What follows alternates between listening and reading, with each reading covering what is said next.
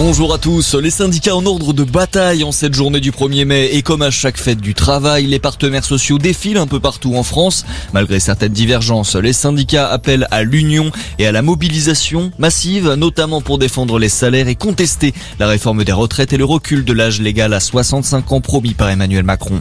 Ce coup de pouce pour le SMIC, le salaire minimum augmente de 28 centimes bruts par heure, revalorisation automatique qui concerne 2 millions de Français.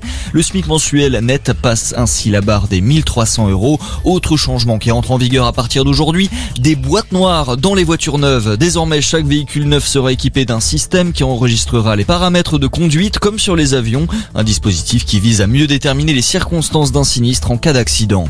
Les propositions de la France insoumise sont insuffisantes pour les communistes. Les insoumis qui vont devoir poursuivre leurs efforts dans ces négociations.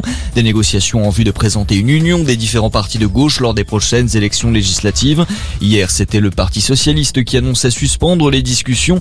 Certains élus socialistes ont dénoncé un rapprochement inacceptable avec le parti conduit par Jean-Luc Mélenchon.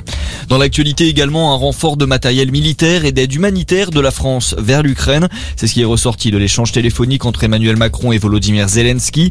Une réunion des ministres de l'énergie et de l'Union européenne se tiendra demain à Bruxelles.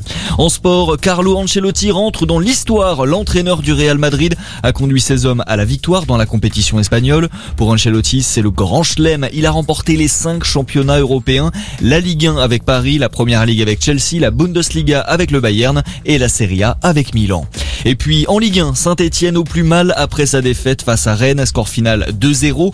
De leur côté, Lens et Nantes se sont neutralisés, se quittent sur un match nul de partout. À suivre aujourd'hui le choc des Olympiques. Lyon se déplace au stade Vélodrome de Marseille. Le coup d'envoi à 20h45. Merci d'être avec nous. Très bonne journée à tous.